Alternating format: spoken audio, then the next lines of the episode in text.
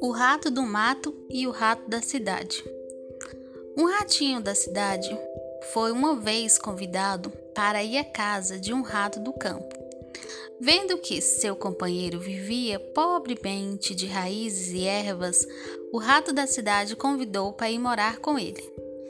Tenho muita pena da pobreza que você vive, disse.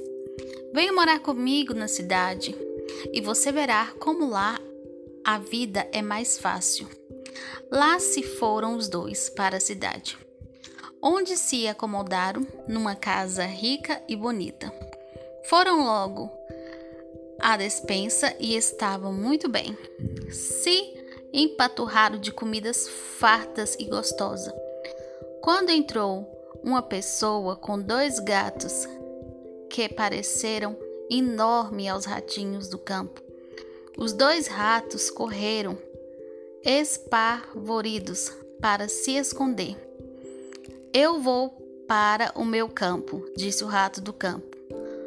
Quando o perigo passou, prefiro minhas raízes e ervas na calma, as suas comidas gostosas com todo esse custo. Mais vale magro no campo que gordo na boca do gato.